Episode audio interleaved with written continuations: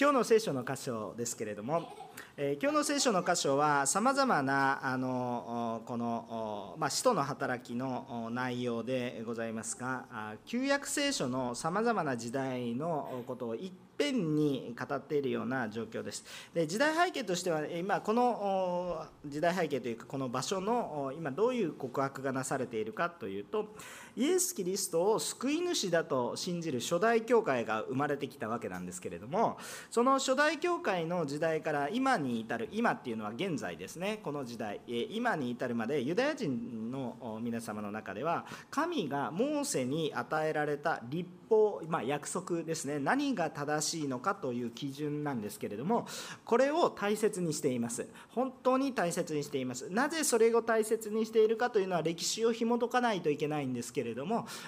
簡単に言うと、えこれを守らなければ神からの祝福を得ることはできないと考えているからです。これが死活問題だと考えているからですね。で今じゃあここに出てきて名前が直接は出てきていないんですけれども今この今日聖書の箇所を読んだことを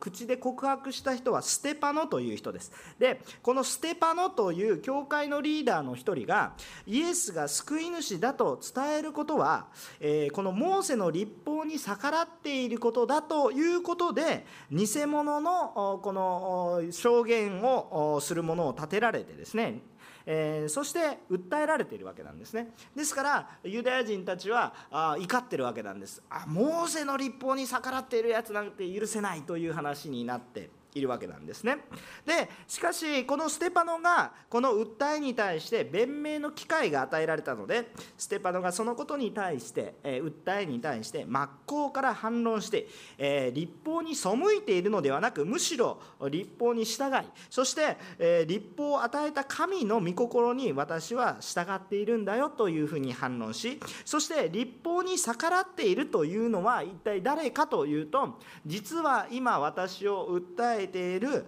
そしてまた裁こうとしている人たちだよというふうに主張しているんですね。さあ、えー、今日はこのところから神様の御言葉をただただこう聞いているだけ頭で理解する論理的に理解し同意するという段階で聞くということではなくてちょっと難しいこと言ったんですけど論理的に理解してただ聞いてる物理的に聞く心で同意するというレベルの段階で聞くのではなくて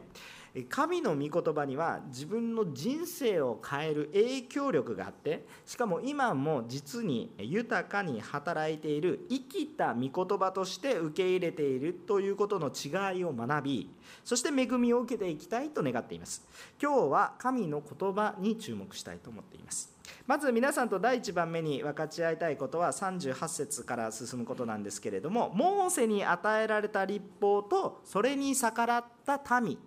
ということについて注目します。38節、えー、読んでみます。またこの人が市内山で彼に語った見つかいや私たちの父祖たちと共に荒野の集会において生ける御言葉を授かりあなた方に与えたのです。この人というのはモーセなんですけれどもえモーセという人が荒野、まあ、砂漠のような何もないようなところにおいてエジプトから民を率いて、えー、まあ、脱出していく時にですね、えー、まあ、ステパノが今訴えられているその根拠となる立法を神様から預かる。根拠ととなる御言葉を神様から預かる根拠となる生ける御言葉を預かったということが書かれてあるわけですけれどもでこのことはですね、えー、のこうユダヤ人たちもみんな認めるところなんですね。ステパノはいつもあの聖書的なことを根拠にして話しているので否定できないことを根拠として話していくので、えー、ですからあのユダヤ人たちもそれは聞くしかない認めざるを得ないんですね。でも、えー、このステパノは神様の約束を非常に重く受け止めていたのでこれを何か努力目標とか何かお題目のように単なる標語のように、えー、捉えていたのではなく、えー、神の御心そのもの、えつまり生きている言葉だと。そのようにですね、え受け止めているのでこの「生ける御言葉」という表現に非常に重さを感じますね。で私たちもこの生けること私たちが単にこう聞いていてああ何かユダヤの昔話が語られているなとそのように感じてしまうのは私たち聖書の読み方として正しくなくて本当に生きている御言葉今日の今の人生に大きな影響どころか私の人生を全く変えてしまうそのような力を持っているんだというふうにあの私たちも捉えるべきであります。そしてこの生ける御言葉というものはそれぐらい重要なことであるのでその意味を取り違えてはいけないという思いを本当に感じます。神の御言葉は生ける御言葉です。39節から41節までなんですけれども、まあ、読みはしましませんがどうぞ皆様の目で追っていただければいいと思いますがあその御言葉に対してですね出エジプトの時まさにモーセがこの生ける御言葉をまさに受けているそのさなかにおいてですね民から離れて市内の山に登りそしてこの神から御言葉を受けているまさしくその最中民とは離れているのでモーセさんどっか行っちゃいました。その間ちょっと日数が経っていたわけです。ちょっとどころ1日とか2日じゃなくてまあ長い期間そのねいなかったわけです。80歳のおじいさんが山に登っていってずっと帰ってこないんですね。えー、そうするとですね何なんでしょうか。捜索隊を出せばいいわけですけど捜索隊を出したらですね、え神様の清さに触れてみんな死んでしまうわけですよ。遅れないどうしようもないどうなったか分かんない不安で仕方がない。しかし神の栄光は豊かに山の上に現れてるんですけれどもまあ信じることができなくてですね民はですねまあ、その神様の言葉を受け入れようとはせずにですねどうしたのかって言ったら直接目で見える何か手っ取り早い、まあ、目の前に置いていつでも触れるようなそういう、えー、手っ取り早い偶像というものを作り出してこれを喜ぶ。直接目には見えないけど今栄光が豊かに現れてる山の上で本当にモーセと交わりをしている神様のことを黙想するんじゃなくて何か目の前にあるあなんかありがたそうな像を作ってですねでそれをあ私の導いてくれるものだというふうにしてねこれを喜ぶんだということが書いてあるわけです。で私たちもそうなんですけれども、えー、人は目の前にあるものに弱いです。人は目の前にあるものに弱いんです。目に見えないものがあると言われてもそれ信じることができなくて目に前にあるものだけが確かなものというふうにあるんです。つまり人には信仰がないということなんです。信仰というものがないんです。目の前にあるものが確かなものでなければない。目の前になくてもあると言われても、うん、ないか見えないないから信じないそういうものでありますね。目の前にある誘惑に私たちが陥りやすいというものであるということは認めざるを得ない部分なんですね。でもちょっと霊的に考えてみましょう。でもちょっと冷静になって霊的に考えてみますね、えー、人の手で作り出せる偶像に人を救うことはできません。だって人が作ったんですからその偶像は人以下ですよ。分かりますね。単純なことですね。人が作ったものによって人は救われません。じゃあ何によって救われるのか？人を作ったものによって私たちが作られる救われるわけです。人間の手で作り出せるものは人間の知恵以下のものです。それは神ではありません。まあ、あの原稿には書かなかったんですけど人の手で作ってもそこに神の霊が宿って、えー、そして何か働きをしてるんだよなんていう風な理屈になるんですね偶像を信じてる人たちは。でもじゃそこに入るとか出すとかいうのを誰が決めるんですかって言ったら、まあ、人が決めてるんです。つまり人の命令に従って行ったり来たりしてる。うんこれは違うわけですね。あの、えー、非常に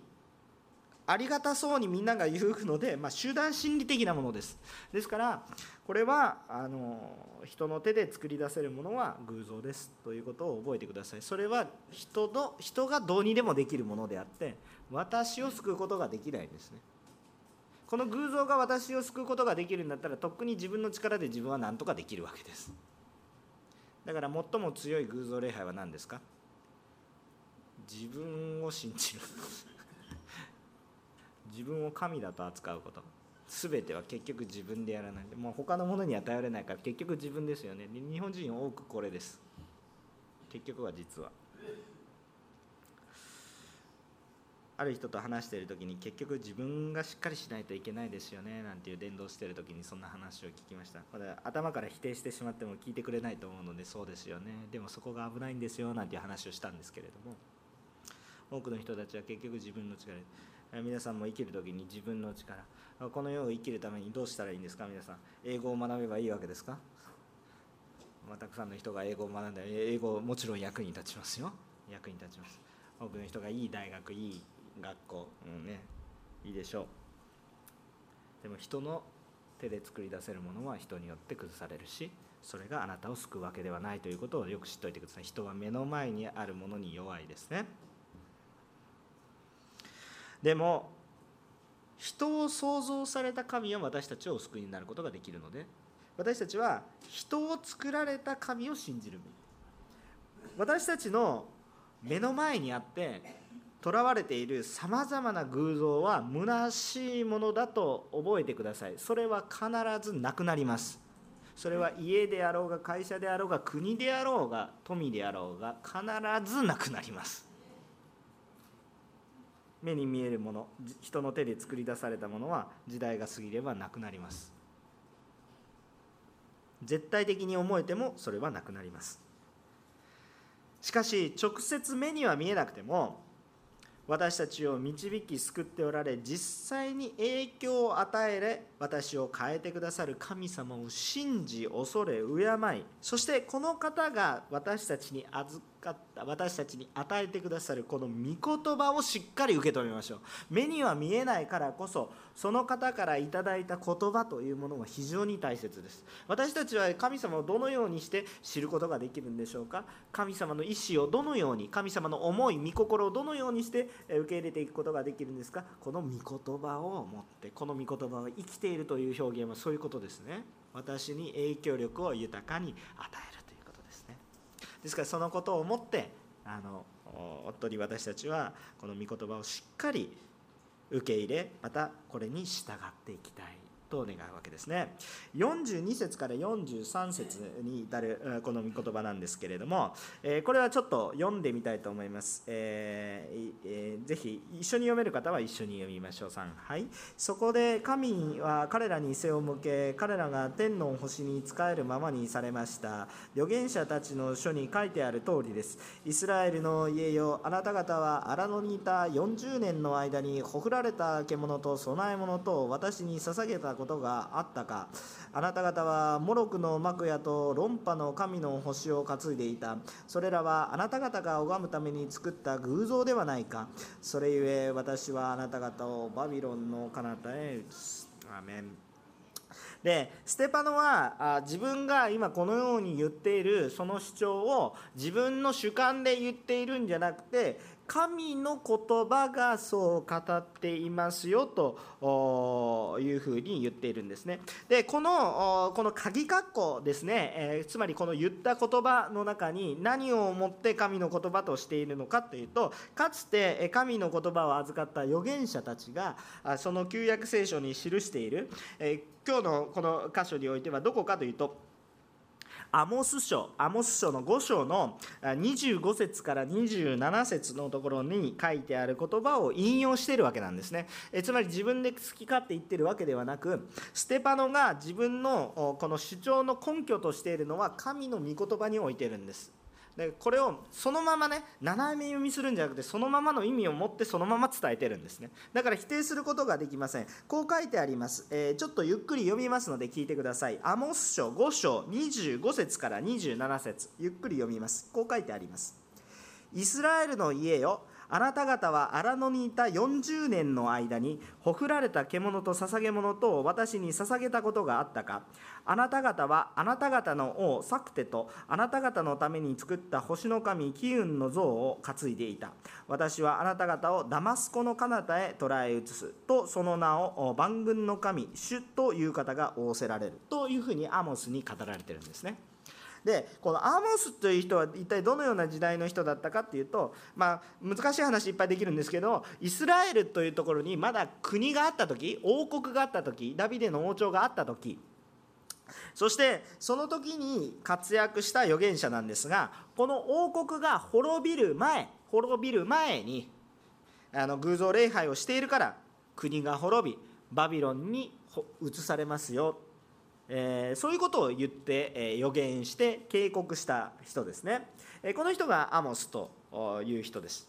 え、ですからステパノはえ、何をしたかというとこの神の言葉をそのまま受け止めてそしてそれをこの今自分が立法に背いているというふうに言ってるんですけれどもじゃあ立法に背いているのは一体誰なんですかと言って私たち自身でしょ皆さんどうどうしようと。あなたが裁けるんですかと。何を見ているんですかと。そういうふうにですねあの訴えてるわけなんです。訴えてる人たちも自分たちの裁く根拠をモーセの立法に置いているので旧約聖書に置いているのでこれを否定することができません。だから聞くしかないんですね。だからこうイライラしてるんだけど否定できないんですなぜならば言ってることが御言葉で、えー、これをなんか斜めしとかって曲解して、ま、ねじ曲げて解釈しない限りはそのままあ私たちイスラエルの民が偶像礼拝をしてたと認めざるを得ないんですよね。そのままそうそういうことですよね。神がいいですか？どっかの誰かが言ったんじゃなくて神がそのように預言者を通して語られていることなので神が言われていることだと言われたらもう誰も否定することができないんですね。ですからあそのことを語っているわけなんです。で私たちもこのことから主の言葉を真正面から受け止めていきましょう。何かもうねじ曲げて自分の都合の良いように解釈するのじゃなくてあ本当に真正面から受け止めてください。もう単純なメッセージが見えてきます。もうぜひ皆さんどうぞ聖書通読してください。本当に単純な一つのメッセージが湧いてきます。神がずっと訴え続けてくださっているこのメッセージを理解することができることができます。正面から難しく考えないでそんなになんか複雑な文法とかを考えなくてもいいです。正面から向き合うと神が私たちに言ってくださっていることは何かというと神様は偶像礼拝を嫌われてますよ。偶像礼拝から立ち返るように。これだけしか言ってないですよ。まあもちろんいろんなこと言ってますよ。まあいろんなことを言ってるわけですね、えー、愛されますよとかまあね救いますよ。約束がありますよ。祝福の約束いろいろなこと言ってるんですけども結局は何なんですかって言ったら私のところに戻ってきなさいと。言ってるわけです。これ生きてます。現在でも。だからだからまあ、どこまで行っても私たちはいくらでも言い訳することができるんです。そうは言ってもね私の人生の中ででも神のメッセージは偶像礼拝から立ち返って私のところに来なさいということです。これは日本においてもイスラエルにおいても韓国においたって関係ありません。中国においたって関係ありません。偶像礼拝から立ち返って私のところに来なさい。いや私の国の文化は田舎でね関係ありません。神の御言葉は変わらないということです。これは厳しい御言葉です。正面から受け止めた人はその分神の恵みを豊かに受けるでしょう正面から真正面から受け止めてください。神の御言葉は単なるお題目とか努力目標じゃなくてまさに受け入れるべきそして私の人生を変える生きた力です従う時に聞き入れ従う時にそれは力を発揮します。2番目ですがモーセにえー、まあ、ダビデにそしてソロモンに守るように、まあ、この導かれた神様がされたのは建物ではなくこの礼拝なんだよということなんですね。建物ではなく礼拝なんだよということです。なんかいきなり建物の話になってびっくりしたと思いますが聖書を読めばよくわかる話だと思います。44節以下ですね。まず44節、えー、読んでみたいと思います。えー、このように書いてあります。私たちの父祖たちのためには荒野に証の幕屋がありました。それは見た通りの形に作れとモーセに言われた方の命令の通りに作られていました。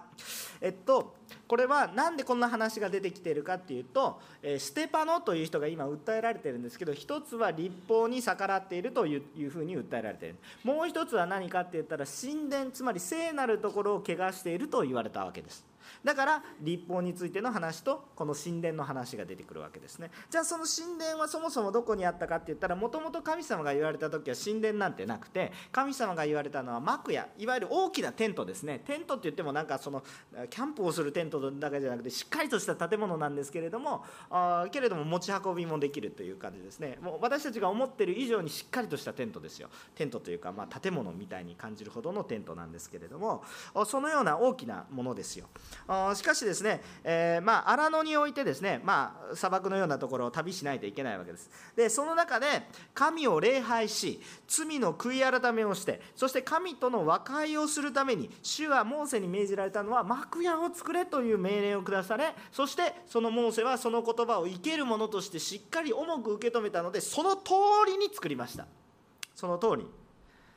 お金があるとかないとかじゃなくて、生活が楽だとか余裕があるからとかじゃなくて生活に余裕があるから建てましょう。生活に余裕がないので建てることはできませんじゃなくて彼は言われた通りに建てたんです。もうイスラエルの民が当時生活が楽だったわけがありません。だって砂漠の中でぐるぐる回っててずっと旅してるんでしょ。そんなの楽なわけがないです。しかししっかりと幕屋を建てていきます。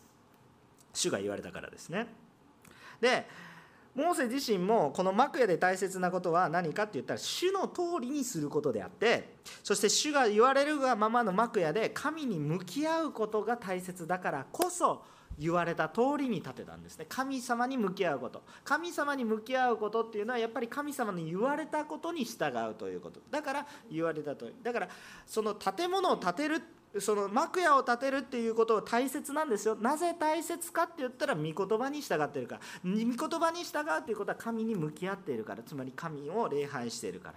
ということですね。だから本質的に一番重要なのが何かって言ったら建物よりも礼拝なんだという話なんですけれども。45節から46節。46節ですね、えー、に至るまでのこのことなんですけれどもイスラエルの民がエジプトから出てきました。40年間の荒野の生活がありましてこれが出エジプト記ですよね。出エジプト記はその荒野の生活の途中。それから民数記まで行くと大体その荒野の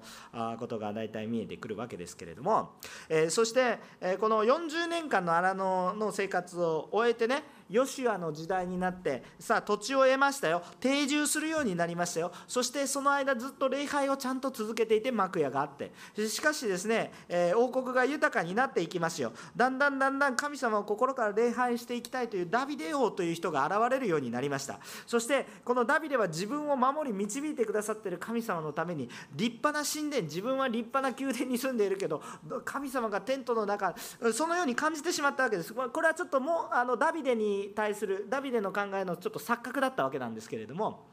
えー、しかしですねダビデの心としては自分よりも立派なものを建てたいというあそういうね、えー、思いそれは神様を礼拝したいから、え神様を本当に褒めたたえたくて仕方がないから良いものを捧げたいという心でいっぱいだったんでしょう。でこのダビデという王様は主を恐れる人だったのでどうしたかって言ったら自分勝手に勝手にバーって立ててはい押し付けのようなプレゼントをするんじゃなくてやってもよろしいでしょうかって言って神様の前に願い求めたんだということが書かれてあるわけですね。これが神殿の始まりなわけです。まあ、モーセとダビデこういう神殿始まりところが47節47節、えー、建てたのは誰ですかって言ったらソロモンですね。ダビデにはそれを立てることを許されなかったんですね。許したのはその子供ソロモンの時代一つ後ダビデの死後ということになります。でしかしまあこれも主の言われるままに立てたんですね。しかし面白いのが48節です。読みましょう。48節3はい。しかし意図高き方は手で作った家にはお住みになりません。預言者が語っている通りです。アメン。しかしこの立派なこの宮殿宮殿というか、まあ、この神殿が建ったんですね、えー、立派な神殿が建設されました。そしてそこに神の栄光も実にちゃんと満ちました。それはちゃんと記録されていることであります、えー、神様はそれの神殿を神が言われる通りに建てたのでそれを受け入れられましたががいいですか？神殿の主人は 神様であって人が建てたものではありません。神様が建てたということを覚えていてください。その集められる富、また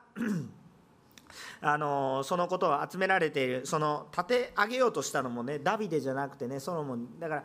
自分が建てたんだと。そのことをしないようにするためのものでした。すいません。ちょっと失礼します。でこの神殿という建物はまあこの神殿を拝むためにあるものではありません。これ非常に注意したいと思いますけど神殿が重要なのではなくてその中におられる神様こそが重要なわけですね。神殿を拝む対象ではないんです。これは素晴らしい神殿建物ですねということが人々をこう魅了していくわけではありません。重要なのは神様ご自身ですね。でこの神殿というものも神が望んで建てなさいといったものでもないんです。つまりダビデがどうしてもしたいからって言ったら許しましたということなんですね。そういうことです。神様の方から言ったことでもありません。むしろどうどういうことなんですか？このまあ人が願うのでまあ仕方ないので。でもじゃあ自分の思い通り勝手な礼拝を捧げるんじゃなくて私の言う通りちゃんとしなさい。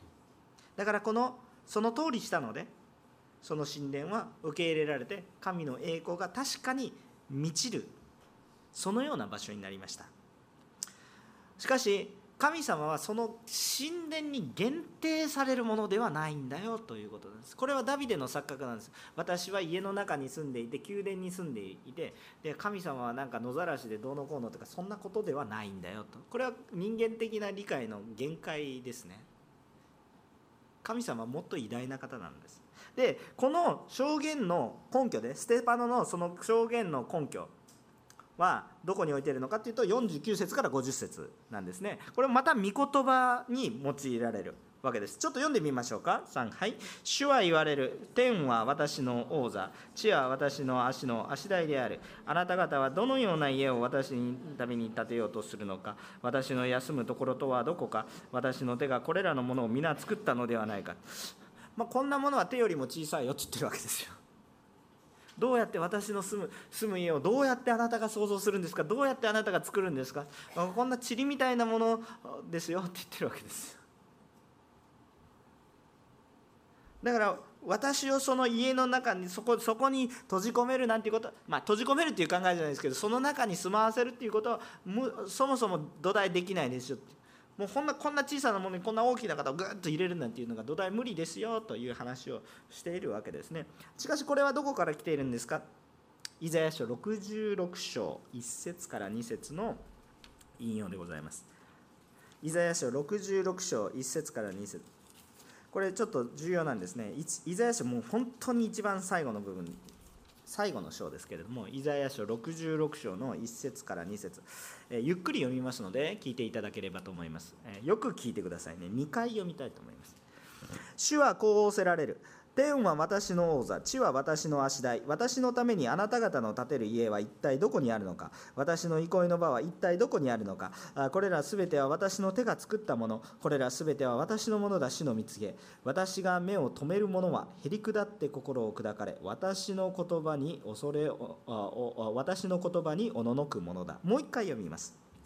主はこう仰せられる。天は私の王座、地は私の足台。私のためにあなた方の建てる家は一体どこにあるのか。私の憩いの場は一体どこにあるのか。これらすべては私の手が作ったもの。これらすべては私のものだ。主の見告げ。私が目を留める者はへりくだって心を砕かれ、私の言葉におののくものだとこう書いてあるわけですね。最後の部分。私の私が目を留める者はへりくだって心を砕かれ私の言葉におののくものだ。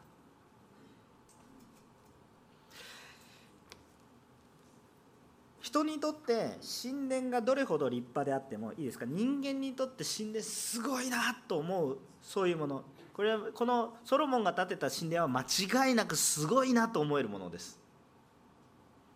でも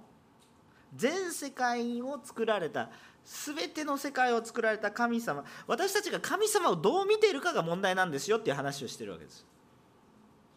その神の言葉をどう見るか。救いをどう見るかっていうことになって。非常に重要なことです。全世界を創造された神様にとってはそれ小さいものですよね。しかしそこに神の御言葉があふれ主にへり下っている。つまり主にへりくだる主の前にひざまずく。つまりそこに礼拝があるならば主は豊かに神殿にあふれてくださいます。いいですか？神殿の中に閉じ込められるんじゃなくて神殿にあふれてくださいます。当然あふれることはできるわけです。分かりますか？神殿はちっぽけなことですけどそこに御言葉があり恵みがあるならばその神殿にあふれますよね。神殿を避けることはできるんですけど神殿の中にあふれることができま礼拝があり御言葉があるならばへり下っているならば砕かれているならばそこに豊かな神様の恵みがあふれている。神様は全世界の神様ですから神殿に収めきることはできません。しかし神殿にはあふれることができます。そしてそのあふれ方はどこにまで行くんですか？全世界にあふれるんです。つまり全世界でも神様を治めることはできません。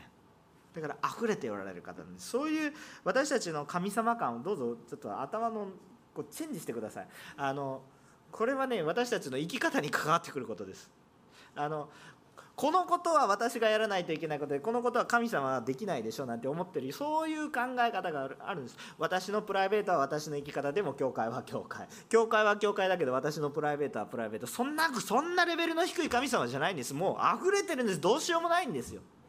これは自分のものだとか言ってこの水は自分のものだとか言ってて自分のものじゃないんですよ神のものです皆さん自分の家自分の自動車自分のものだと思ってるかもしれませんけどそれは違うんです。神様のものなんです。生まれてきた時からその物質はあなたのものだったんですか？そんなことないでしょそれぐらいのスケールの大きい方なんです。神様はこの全世界よりも偉大な方です。私の人生にも豊かにあふれるし今日ここにも御言葉に砕かれているならばここにもあふれておられる方です。神の言葉は生きてるんですよ。侮ってはいけません。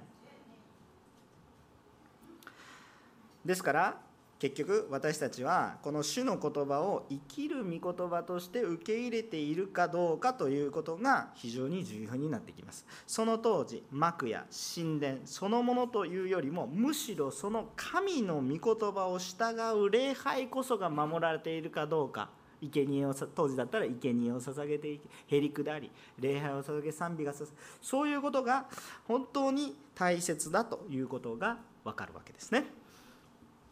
そして最後です。3番目ですけれども生ける御言葉を生きて働くものとして受け入れる重要性です。さあ適用ですよ。私たちがどう受け入れる？51節から53節までを読みたいと思います。3回。かたくなで心と耳とに割礼を受けていない人たち。あなた方は父祖たちと同様にいつも精霊に逆らっているのです。あなた方の父祖たちが迫害しなかった預言者が誰かあったでしょうか。彼らは正しい方が来られることを前もって述べた人たちを殺したが今はあなた方がこの正しい方を裏切る者殺す者となりました。あなた方は見つかいたちによって定められた立法を受けたがそれを守ったことはありません。注意してるわけです。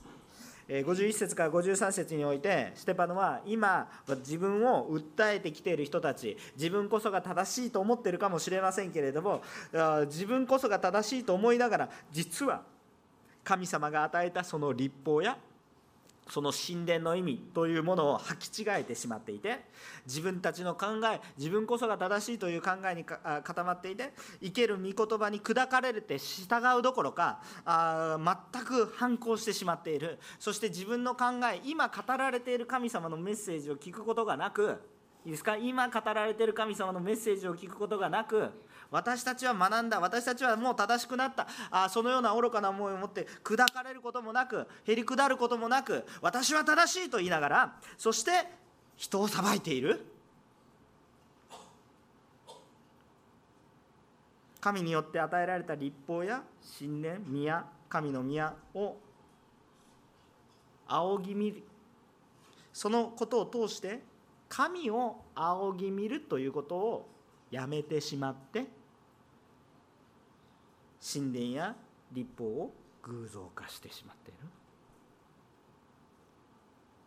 私たちの習慣今までこうやってきたから。しかしその習慣にとらわれていることは今まで何だったか歴史を紐解いていくといつも神に逆らうことだったんだよ。神ご自身が言われてるでしょ。いつも帰ってこい帰ってこい。神の御言葉を昔のものにしないでください。これなんか日本日本昔話じゃないですけどイスラエル昔話みたいな。もう2000年以上前の話、まあ、私にはあんま関係ないですよ。この時はこの時今は今。時代が変わって古いです。そうじゃないです。神の御言葉は皆さんは神様をどう見ていますか？とや。昔はたくさん奇跡を起こされ昔は豊かに働けましたけど今の時代は働けません。皆さんはどういうふうに神様を見てるんですか？神の言葉を昔のものにしないで今も働かれて私を導くものだということを受け入れたいと思います。もし御言葉を聞いて悔い改めたいと思う言葉が一つもなかったんだったら問題があるんです。皆さん教会に来てね気持ちいいですかって言ったら喜びですよ。私は気持ちいいです。気持ちいいですけど教会に来る時なぜ気持ちいいかって言ったら私は罪人だって言われるから気持ちいいんです。わけわからんことを言ってるかもしれませんけれども。皆さんああなたは全てのことによって本当に正しい方あなたは何も悪くないですよ。本当に素晴らしい方ですよとか言われてたら気持ち悪くて私はそんなところには行きません。聖書の御言葉が生きていて私にどうしてこれを求めるかって言ったらあなたは間違ったということをちゃんと言ってくれるからです。間違ったって言われることを裁くために言ってるんじゃなくて救うために言ってくれるから嬉しいんです、ね、私たちの信仰はどうでしょうか？今日生産に預かりました。私たち何のために悔い改めするんですか？ただその自分の干渉に浸りたいために悔い改めするんですか？ああ私はダメだった私はダメだったって言ってそういうネガティブな人生を歩むために悔い改めしたんです。まああのそういう風だとちょっとですねあの救いがないですけれどもしかしそういうネガティブなことではなくてそれは問題点を洗い出してその問題点を変えていただくために悔い改めてるわけであって悔いで終わるんじゃなくて改まるんです。だから本当に私たちが主の前に砕かれて御言葉を聞いていて何にも示されない。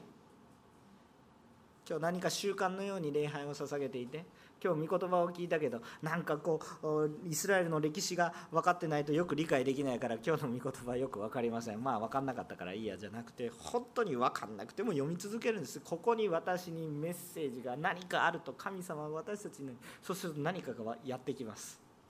私の罪皆さん今日最初読んだ時どうどう考えましたか？どのように感じて何か長い箇所を読んだな。わけがわからないなと思いますけど私イスラエルの歴史は私の人生の歴史と同じだなということを感じていただければ感謝なんです。そして今砕かれなければならないのはああ私自身なんだな。私は何か御言葉を持って人を裁くんじゃない。人があなたに罪がありますよと言ってはいい。でもそれは一緒に悔い改めましょうよということです。人を裁くために言ってるわけではないんですよ。教会が皆さんが罪人だって言ってるのは皆さんを裁きたいから言ってるんじゃなくて主のもとに立ち返ってほしいから言ってるんですよ。世のもの目に見えるものはあなたを救わないから。目には見えないけど私のために命を捨ててそして復活されて命の希望を与えてくださるこのイエスに従ってくださいね。御言葉はずっとそのことを語ってきたんだけど気づいていましたかと言ってるわけですステパノは。私たちの信仰はどうなってますか？かたくなになってないですか？御言葉は御言葉。はい私の学校には何の役にも立ちません。私のビジネスには何の役にも立ちません。私のこの難しい家庭には何の役にも立ちません。皆さんの信仰はどうなっていますか？硬くなっていますか？砕かれていますか？神様の御言葉は生きている御言葉です。私たちに有効です。ですからこの御言葉に聞き入れ砕かれ主に従うものとなりましょう。今日現実に生きておられ私のうちに豊かに働かれる神様を主体求めましょう。御言葉によって何ですか？砕かれるんですよ。バチンに砕かれますよ砕かれる時痛いですよ。頭ガツンとやられるんです。気持ちいいわけがないです。痛いです。痛いですけどそれによって変えられることがあったらあこの砕きは私に必要だった。後になって分かります。偶像ではなく生ける神様。を礼拝しましょう。最後に一言御言葉を読んで終わりメッセージを締めたいと思います。ヘブル人への手紙4章の12節。ヘブル人の手紙4章の12節。